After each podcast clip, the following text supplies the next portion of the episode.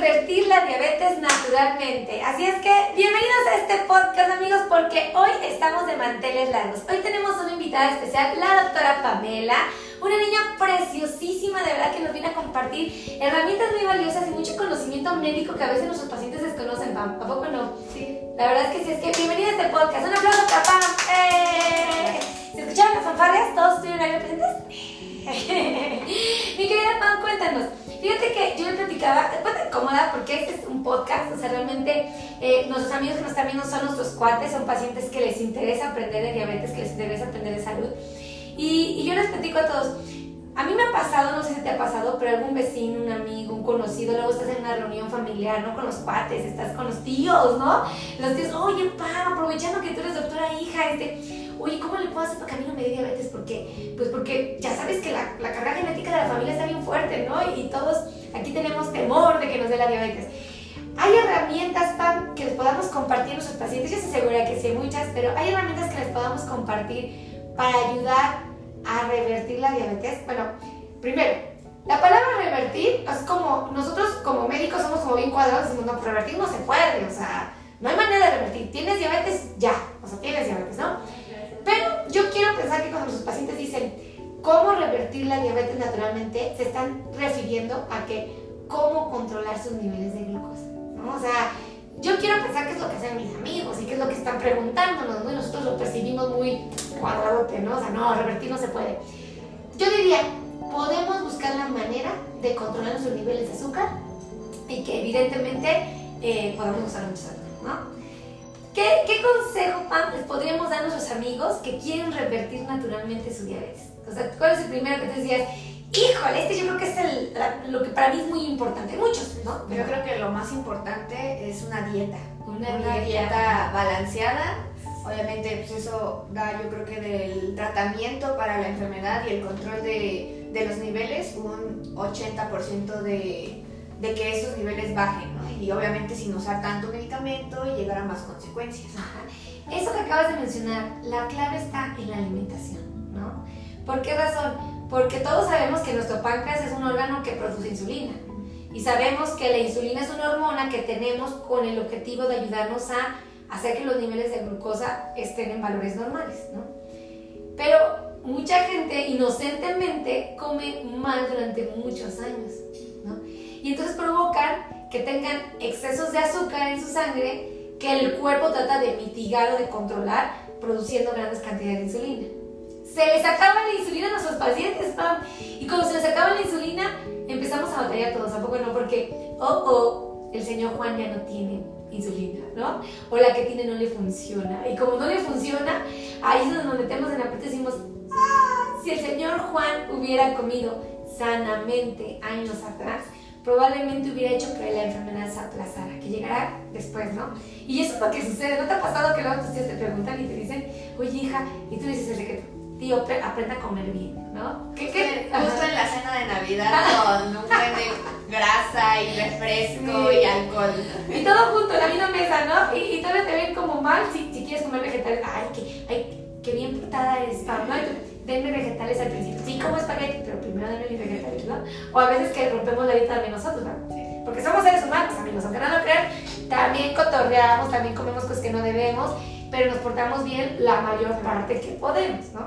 Entonces, ¿tú consideras que, que la alimentación es la piedra angular? O sea, sí. ¿Qué, ¿Qué les podemos platicar a nuestros amigos? Porque a mí me encanta, eh, no sé, yo diría que coman vegetales, ¿no, Pam? Sí, o sea, la parte fundamental de los vegetales, Sí. verduras. Sí. Pero obviamente no es solo una dieta en vegetales, se pueden dar diferentes gustos, obviamente a medida, a pocas cantidades, pero no es limitarse solamente de puro vegetal, ¿no? El verse vegetariano dentro de su dieta. Sí, es que los pacientes luego tienen miedo, ¿no te ha pasado que luego dicen, en el consultorio, ¿te ha pasado que llegan, ay doctora, es que yo ya no quiero hacer dieta para paciente que vive con diabetes porque me estoy convirtiendo en un conejo, ¿no? Ay, cálmese, don Juan, tranquilo, pues un conejo no come arroz con leche, don Juan, ¿eh? y usted se lo está comiendo, entonces no es un conejo realmente. Las verduras son importantes, ¿no? Creo yo que es importante resaltar a los pacientes que los vegetales nos aportan una importantísima cantidad de fibra.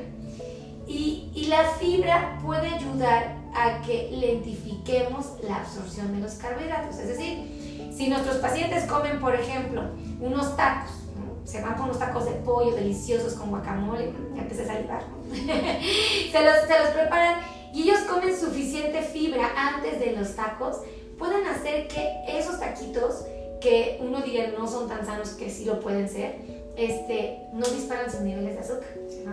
Y entonces, eh, pues de alguna manera, si están en valores normales, podríamos decir, digo, y digo entre comillas, amigos, porque luego se puede revertir. O sea, no, más bien nosotros buscamos que se, se regularicen los niveles, ¿no? Que a lo mejor lleguemos a unos niveles normales, como los de la población en general, que no tiene a lo mejor esa predisposición o esos antecedentes de comer tantas azúcares a lo largo de su vida, y por eso volvemos a esos niveles normales y de mayor balance para nuestro cuerpo. Sí, sí, sí, es que es un lío la alimentación, ¿a poco no? ¿No? ¿O tú qué piensas, Porque yo luego soy muy intrépida y ando aquí echando cotorreo y, o sea, ay, doctora, no, no, tan difícil, ¿no? O sea, pero ¿por qué es tan difícil?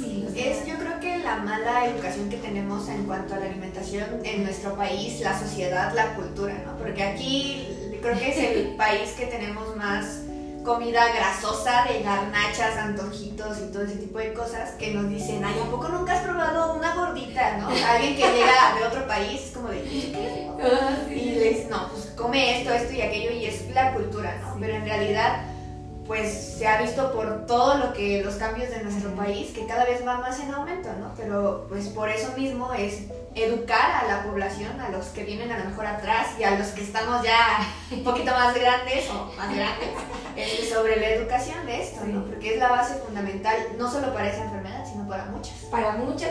Y es que la cultura, mencionaste una palabra bien interesante, nuestra cultura nos exige comer mal, ¿no? Ah, no sé, a mí me pasa, digo, yo no como pastel, amigos, y no es que sea sangrona, es que no me gusta, o sea, la verdad no me gusta. Eh, a mí me gusta nada más el de mil hojas, es el único que disfruto. Y, les voy a decir honesta, cuando llego a una reunión, llego a una fiesta y me invitan una reunión de pastel, híjole, para mí es un lío para decirles abiertamente, no, no me sirvan pastel porque es que no me gusta. Uf, desato así un conflicto familiar. Ah, ¿cómo es posible que no te guste el pastel? Y yo, pues si no me gusta, o sea, no, o sea, pero la cultura me presiona a recibir esa rebanada de pastel, porque si no, estoy siendo como descortés, ¿no? Con, con, la, con la persona que te ofrece esa rebanada, ¿no? Y es cultural, ¿no? O sea, ¿no te ha pasado también, no, no, se te ha tocado que muchos de nuestros pacientes seguramente quieren hacer dieta? Van a comer un pecado, probablemente se van a a comer unos taquitos que les gusta. Clásico, los de... A mí me ha pasado también también seguro te ha pasado. Te vas con unos taquitos de, de, de por ejemplo, de mm, canitas, ¿no? Y, y, tú ya sabes que vas a comer mal. Las canitas no son nada sanas, ¿no? Son pura grasa y luego el carbohidrato la tortilla y, y los acompañantes no son del todo buena idea. Y pides una coca sin azúcar o pides un agua mineral o simplemente no quieres tomar agua porque no te ofrecen nada que no tenga azúcar, agua natural no hay en el lugar y todo así, ay, ya no sé la frase como, entonces comiendo los tacos. ya los tacos ya traen más que el azúcar de la coca. y tú así de, o sea, ellos dan por hecho que como comes tacos de, de carnitas, a fuerza te lo tienes que acompañar con un refresco. O sea, porque si no, ay, qué ridícula, ¿no? A ver, eso es cultural. Porque podemos comernos el taquito de carnitas, tal vez si, si todos acostumbran a comerse dos o tres, pues yo también me como uno y en lugar de tomarme el agua, el refresco con azúcar, pues me pido un agua natural. Y si no lo hay en el lugar, pues tomo, tomo este, me, me aguanto y hasta que salgo del lugar y compro un, agua fuera de una finita, ¿no? Eso es cultural, ¿no te has percatado? Bueno, supongo que has sido víctima también de eso. Sí, claro, Sí, o sea, incluso a lo mejor ya cuando pasan los años en el trabajo, lo que sea, incluso la zona, o sea, si vas a un lugar donde quieres buscar comida, una plaza, o sea, el área de comida, no hay nada que sea más que cosas con grasa, hamburguesas, pizza, o sea, no hay, y hay un local de ensaladas. Ah, y los demás llenos y ese local está vacío, ¿no? O sea, es lo que la gente acostumbramos, ¿no? En realidad es, es la cultura. Eso es lo difícil de poder educar a un paciente a que coma. Dice, no, a lo mejor voy a trabajar y no tengo tiempo para prepararme mi comida y quiero comer algo saludable, pero en donde estoy no hay más que cosas que no me hacen bien, ¿no? O sea, ese es el problema yo creo que de la educación en general con todas las personas, ¿no? No solo a lo mejor de los pacientes diabéticos, sino todas las personas. Sí, eso es cierto, Pam, eso que comentas. Luego no hay donde comer sano. Y, y ahí es cuando, ayer hice un video, no sé qué día hice un video de cuándo comer en la calle. Lo que puedes hacer es comer versiones infantiles o menú infantil, ¿no? Está padrísimo porque siempre vas a la calle y pides una hamburguesa tradicional, no sé, Carl Jr. Burger King, ¿cómo son las hamburguesotas? Son grandototas, ¿no? O sea, sobrepasan la, la, cantidad del alimento que podríamos comer sin que nos perjudicara. Y todavía tenemos el descaro de decir, y por este, 40, 20 pesos más le ponemos el, el refresco jumbo y las papas jumbo y tú, oh sí, sí, sí, 20 pesos está bien, yo lo quiero, yo lo quiero, ¿no? Y es cultural, ¿cierto? Y, y opción sería usar un menú infantil, ¿no? Decir, ¿me puede enseñar el menú infantil? Ah, y te comes hamburguesa, pero la mini, ¿no? Y el, que viene unas papas pequeñitas y ya no pides refresco de, de, normal, tal vez pides un light o un agua mineral o, o otra vez agua natural, ¿no?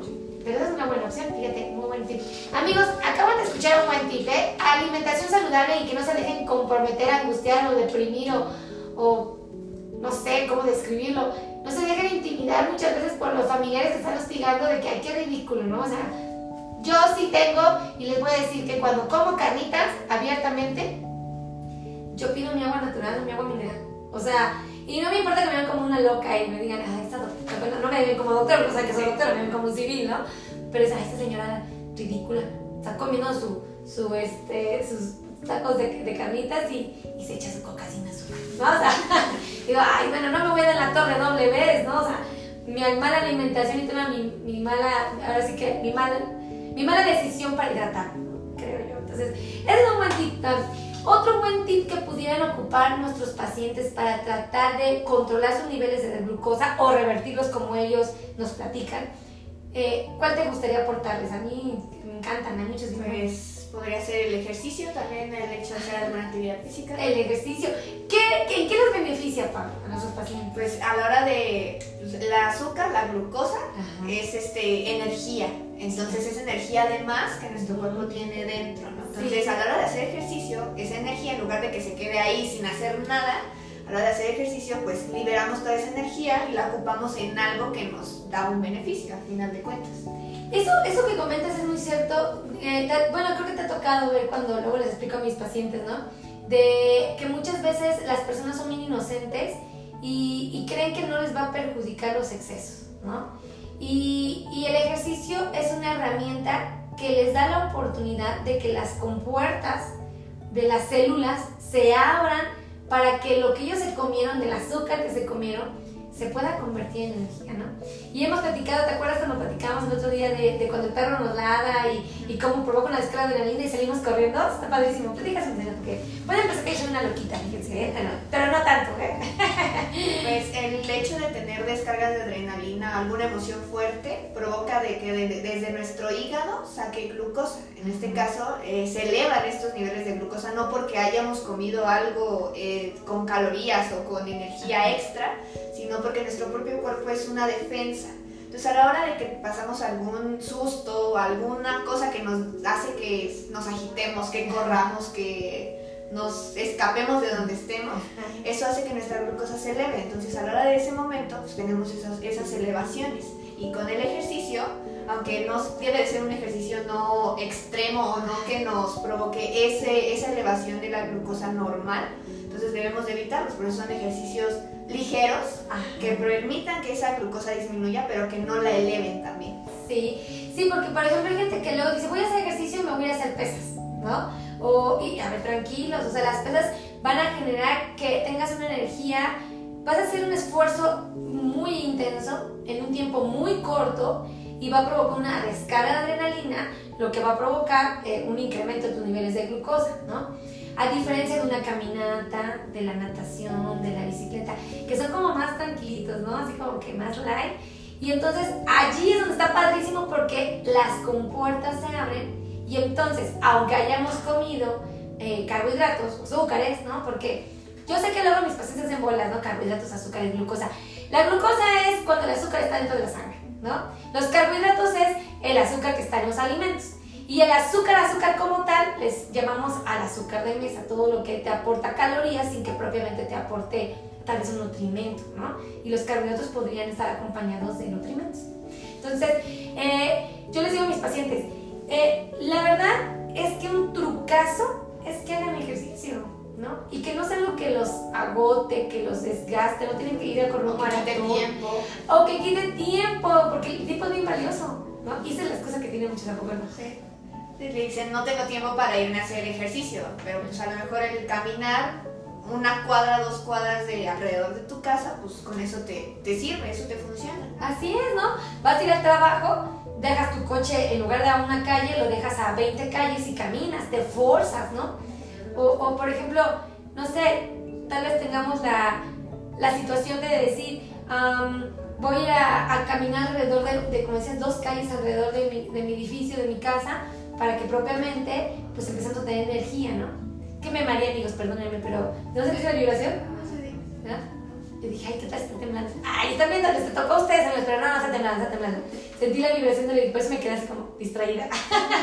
y, ¿no? la, inocente, la inocente de Pam se dio cuenta, yo dije, ¡Ah! me puse ansiosa Pam. pero bueno, estaba platicando, el ejercicio es una herramienta muy valiosa, ¿no? Y, y justamente tenemos que evitar descargas de adrenalina innecesarias, porque cuando el paciente que por falta de tiempo no desayunó, no comió, no cenó, hay descargas de adrenalina que provocan también incrementos de glucosa. Entonces no es conveniente brincarse las comidas, o sea, tener como mucha disciplina en los horarios, ¿no? Y cuéntame, Pap, ¿qué otro consejo te gustaría compartirles a nuestros pacientes? Así que te digas, está bueno. Pues no sé qué más. El uso del correcto de las insulinas, ¿no? Ah, el, el tomarse los medicamentos como debe de ser, como lo dice un médico. ¿Por qué, Pam? Cuéntanos, porque luego mis amigos han de pensar que yo soy la que estoy molestando todo el tiempo en mis videos. ¿no? no, pues es que, por ejemplo, hay medicamentos que tienen su razón del por qué van antes del alimento, después del alimento, en, el, en ayunas, desde que te paras o cosas así con ciertos alimentos porque tienen un mejor efecto o porque si te lo tomas a lo mejor con el, con el alimento ya no tienen el mismo efecto. Entonces, todo eso, el seguir indicaciones médicas, el tener un buen control de saber en qué momento, ya sé que a lo mejor van a decir, yo sé cuando me siento mal, yo sé que tengo, cuando tengo 200 de glucosa, yo sé qué es lo que siento y por qué lo siento, pero el hecho de que se tomen sus niveles de glucosa y tengan un monitoreo, pues los va a ayudar a determinar, ah, fue porque comí esto, ah, fue porque no he comido, ah, fue porque hoy no me puse esta insulina, se me olvidó.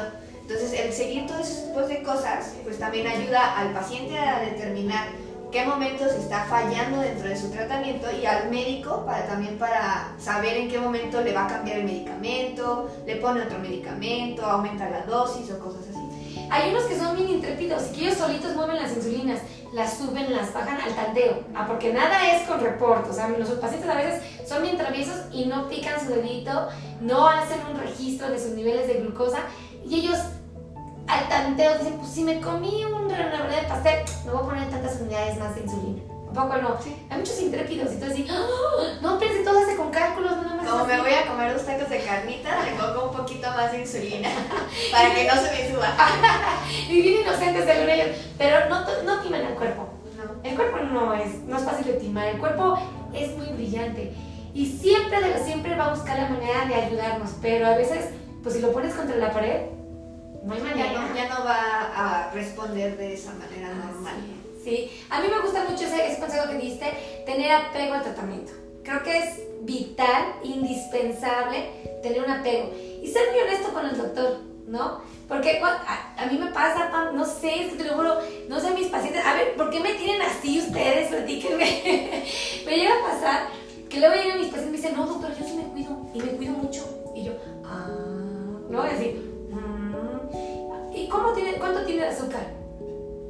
Pues, no sé, doctora, nunca paso de los 180.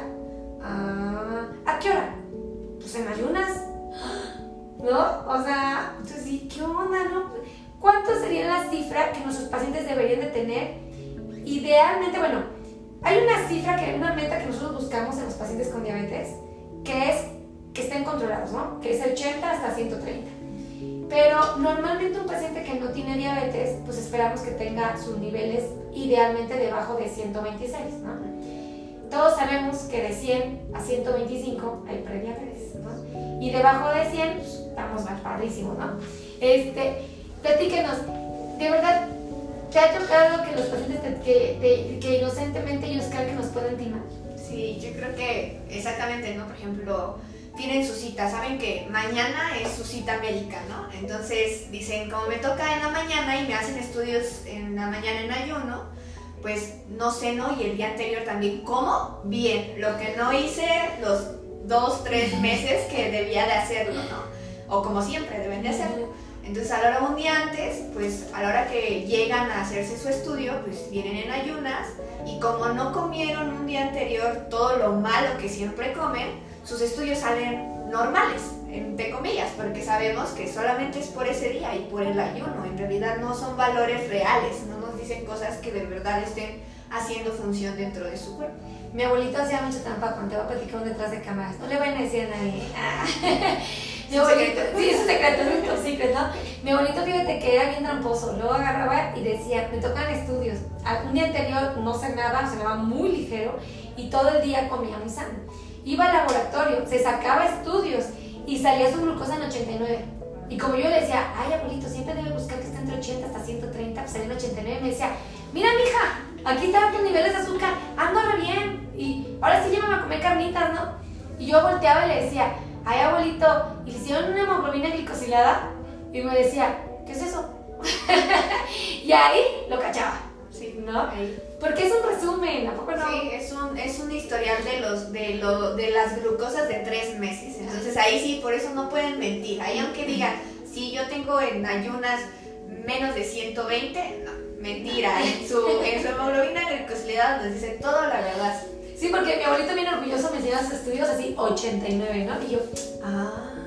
Y veía su hemoglobina en 8 y yo, glicosilada, ¿no? Y así, abuelito, ¿en qué intenta timar? No, mija, sí me cuido, mira, y dice, y dice. Y yo, no, abuelito, mire, este estudio es muy certero porque este nos dice, en promedio, como bien dijiste, nos da un resumen de nuestros niveles de glucosa 24 horas del día de los últimos 3 meses. Entonces, ahí no hay, no hay manera que nos time el paciente, ¿no? No, o sea, yo que les digo a nuestros pacientes, ¿no? Que les invitamos a hacer que se hagan su hemoglobina glicosilada ellos solitos, ¿no? Solitos ahí se van a echar de cabeza su cuerpo contra ustedes. Esa es una boleta de calificaciones, ¿sí o no? Porque cuando, cuando hay un niño le dices, ay, ¿cómo te fue en la escuela? Hijo, bien. O sea, que dicen la tarea. ¿Qué dices, no? ¿Y tu boleta?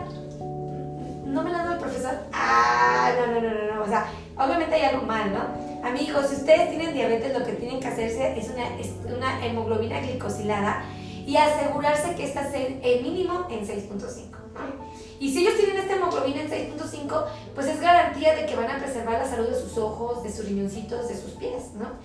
Y si tienen por arriba de 7, pues no, no está bien. Sus niveles de azúcar están fuera de rangos y esto sí los puede perjudicar tarde que temprano. Las complicaciones existen y a muchos les asusta, Muchos yo creo que conocen, o sea, por algún familiar, amigo, vecino, conocen alguna de las complicaciones. A lo mejor la más frecuente, un, un pie diabético, una úlcera por pie diabético, una amputación, ¿no? Pero a lo mejor hasta que de verdad ellos no lo viven o no lo ven con sus propios ojos, lo que ocasiona el, un mal control, es cuando a veces entienden, porque no todos llegan a entender. A lo mejor hay muchos que por X situación aún así no, no cambian, no deciden cuidarse por sí solos. Sí. Es bien triste, ¿verdad? Que cuando mucha gente vive una pesadilla. Ah, eh, voy- aquí voy a aclarar, no sé, voy a aclarar, voy a, voy a hacer mucho hincapié. Las complicaciones, cuando ustedes escuchan la historia macabra de un amigo, un vecino, un compadre, un conocido que haya tenido el desfortunio de vivir una amputación, alguien que perdió ya la vista o que tiene un daño renal, tenemos que ser conscientes de que probablemente ese paciente no tuvo un alto grado de disciplina, ¿no? O sea, la gran mayoría no lo tuvo y por eso anda batallando. Pero un paciente que tiene diabetes y que tiene un compromiso con su salud no tendría por qué pasar por eso. O a lo mejor en algún momento por la enfermedad y por el deterioro llega a pasar, pero no a edad tan temprana. A lo mejor a la hora de que ya te diagnostican con diabetes, pues sabemos que en algún momento se pueden presentar alguna complicación. Pero si llevamos un buen control, evitamos que pasen más rápido de lo que van a pasar. Y no es un contrato, Sí. ¿no? Es, no tengo diabetes y a fuerza voy a pasar por la ceguera, la insuficiencia renal o una amputación. No. O sea, pueden gozar de mucha salud durante muchísimos años. Hay pacientes que luego están tan preocupados por, por ese tipo de complicaciones y les pasa algo en el camino, ¿no? Pero tuvieron 30, 40 años de cuidados así perfectos y, y, no, no tuvieron secuelas aterradoras porque algo más les pasó, bendito Dios, y no fue propiamente esto. Y, y entonces cuando dices, pueden pasar, pero no es un contrato, o sea, no, no la, como yo les digo a todos, la medicina no es una ciencia exacta, ¿no? Entonces, como no es una ciencia exacta, o sea, si precisa que diga, todo paciente que vive con diabetes va a pasar. ¿Cuántos pacientes ya? Yo tengo un paciente, fíjate en específico, uno que tiene 54 años con la diabetes y está maravillosamente sano. Tiene detallitos, sí, sus pisitos se le hinchan, ya su corazoncito empieza a batallar un poco, este, tiene un poco de edema, insuficiencia venosa, pero para 54 años con la diabetes, es un paciente que yo digo, wow, ¿no? Y bendito está bien sano, ¿no? Entonces, depende de cada paciente, incluso a lo mejor lo que se les recomienda es tener esos niveles bajos, ¿no? ¿Qué es lo que va a hacer que tengan niveles bajos si cumplen con estas cosas o secretos que hacen que, que, se revierta, como ellos dicen, que tengan esos niveles bajos? Pues la dieta y el ejercicio, ¿no? Principalmente sí. el buen control de su glucosa, el monitoreo, que se tomen su medicamento como es, pero en algún momento, si ustedes de verdad son apegados a su tratamiento, incluso en lugar de ponerse 10 unidades de insulina al día, en cualquier horario, como sea que se los mande, vamos a disminuirlas. Incluso también el medicamento va a empezar a dañar menos a su cuerpo. Claro. Lo hacemos de forma natural sin necesidad de algún medicamento. Se puede hacer, ¿eh? O sea, si hay pacientes, yo tenía un amigo médico que eh, tenía diabetes y ¿qué crees? Que él tenía un nivel de disciplina tan alto con su alimentación y con el ejercicio que él no usaba medicamentos. Es sorprendente pero ¿dónde estaba comprometido, o sea, él no fingía, él no aplicaba la de qué tanto es tantito, ¿no? O sea, él sabía que lo que estaba comiendo le iba a repercutir y él prefería no comérselo, ¿no? O comer raciones muy pequeñas, o lo que nosotros consideramos pequeño, pero realmente es lo normal, ¿no? Porque la alimentación del paciente con diabetes es prácticamente la misma que debemos de comer los que no tenemos diabetes. Sí, o sea, lo normal, lo ideal para cualquier persona, no solo porque sean diabéticos, es esa dieta. O sea, en realidad para, para todos estar sanos es lo que muchos han escuchado, ¿no? El plato del, del bien comer. Ah, sí. Entonces es eso balanceado lo mejor posible con la mayor cantidad de verduras y poco de las azúcares, harinas, que son carbohidratos. Entonces, en este caso, es lo que nos va a ayudar a todos a evitar enfermedades, no solo la diabetes, muchísimas otras enfermedades.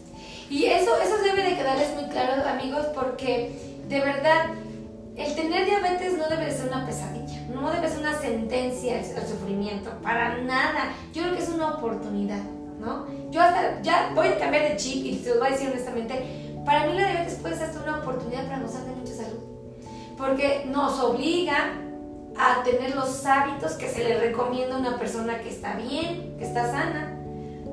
Ejercicio, comer sano y tener apego al tratamiento. Nada más, ¿no? O sea, no te exige otra cosa, no te dice ponte de cabeza, corre 10 kilómetros diarios, súbete una montaña y regresa en menos de dos horas. Eso no te pide, o sea, la diabetes te pide lo que le recomendamos a todos los demás, ¿no? Pero la cultura, la cultura vuelve a aparecer. Ay, compadrito, ¿cómo que no vas a comer pastel si está delicioso?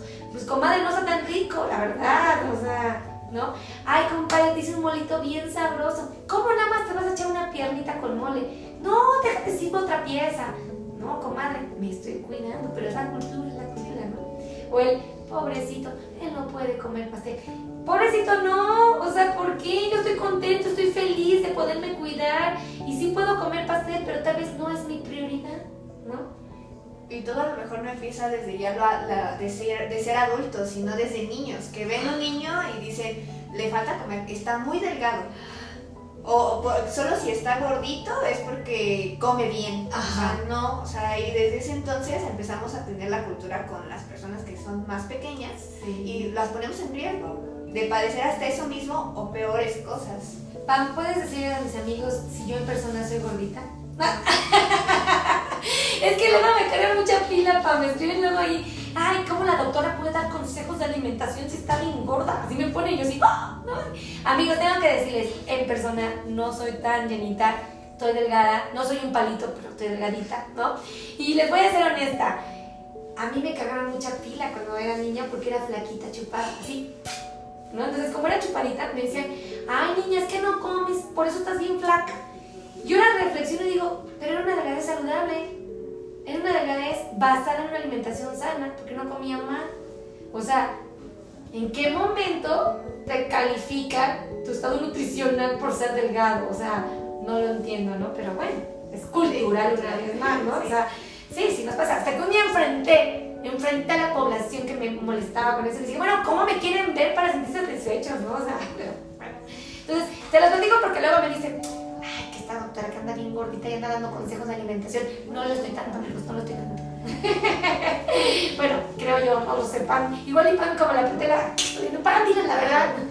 No, de verdad que no, es no, serio que no. Eh, ya sé que sí puede dar consejos de nutrición, pero eso es adecuado. Luego dice que mi esposo también, bueno, ya no controlo yo a mi esposo, ya, ese es dependiendo de mí, ¿no? pero, Pan, fíjate que, que me gusta mucho que les compartas esto a nuestros pacientes porque es bien bonito el hecho de cuidarse, ¿no? Es bonito, se siente uno satisfecho cuando uno va al doctor y, se deja guiar por los expertos, ¿no? No sé. Es que, por ejemplo, me, me pasa, digo, mi papá es diabético y también tiene ese tipo de complicaciones, ¿no? Entonces, es... Perdón. Perdón, amigos, perdón, me dejó de grabar no sé, no sé cuánto tiempo. Perdón, errores técnicos, amigos, no sé cuánto tiempo dejamos de grabar, pero aquí estamos otra vez. Perdónenme, perdónenme, Ajá. Entonces, este, sí es, es bonito tener esa, esa salud porque incluso ya cuando te acostumbras, porque obviamente salir de muchos años sin tener una buena cultura del alimento, del cuidado y todo esto, a la hora que ya tienes como cierta costumbre a estas cosas, estos hábitos, a la hora que tu cuerpo por alguna razón X cosa consume algo que no que ya no estaba dentro de a lo mejor lo que estabas haciendo, se siente un cambio muy distinto. O sea, te sientes diferente, tu cuerpo se siente diferente, tienes reacciones y todo tu cuerpo lo habla, o sea, todo lo externa. Entonces, esa, esa tranquilidad que te da el saber que estás bien, que estás haciendo algo por tu salud, es, es, muy confortable, o sea, no, no es nada de que, ay, solo lo hago porque me lo están diciendo, o sea, no ya es cosa de que te sientes bien, ya te hace feliz en cierto punto, ¿no? Y es cierto, fíjate que eh, el paciente se siente muy satisfecho, ¿no? Eh, muchos de los pacientes se sienten frustrados porque dicen es que lo he intentado y no he conseguido resultados, pero lo intentan solitos. O sea, ellos por iniciativa y con las, las mejores intenciones de su comadre, de su esposa, de sus vecinos, hacen dieta. Pero nunca se sacaron un profesional, alguien que los ayude a comer porciones, combinaciones, horarios y entonces en ese momento tienen resultados, ¿no? Y yo creo que es bonito que el paciente se sienta contento, ¿no? Y lo puede hacer si tiene un apego, ¿no?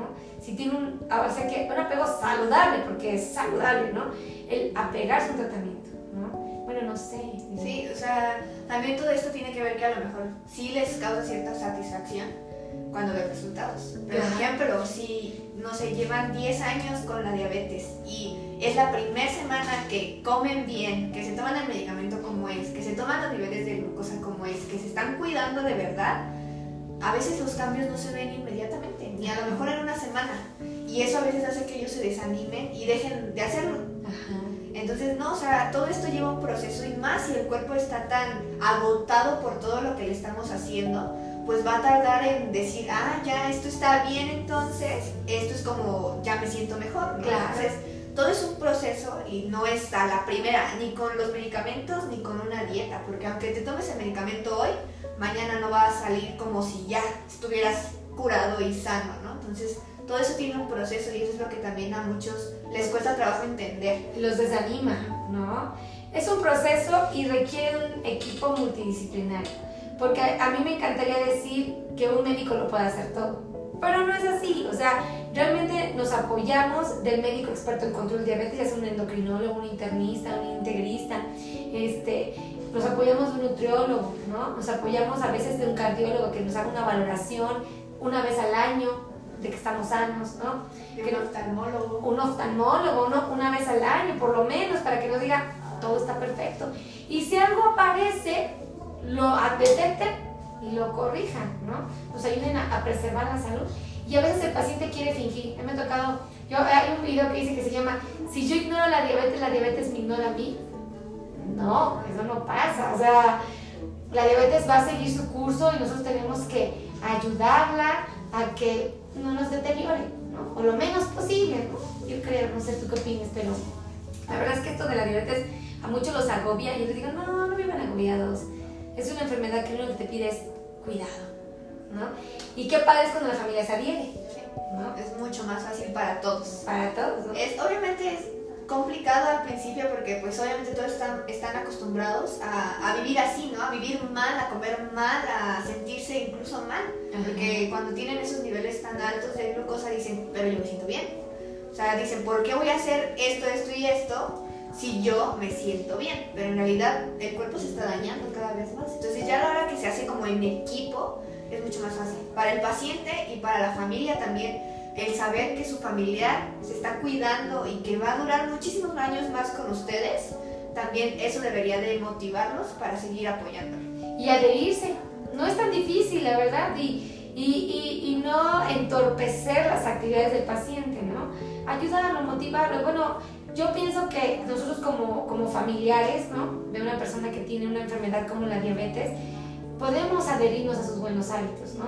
Y y la verdad es que no es tan complicado, digo, no sepan, yo me he adherido un poco, ¿no? No sé, creo que también tú te has adherido un poco, y no es aterrador, ¿no?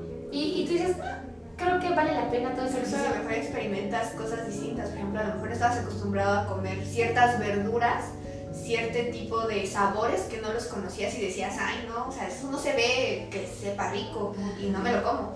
Y a la hora que te adhieres, conoces muchísimas cosas más, dices, ah, lo pude haber comido antes, lo, ahora lo disfruto y cosas que antes no conocías por el mal hábito de la alimentación.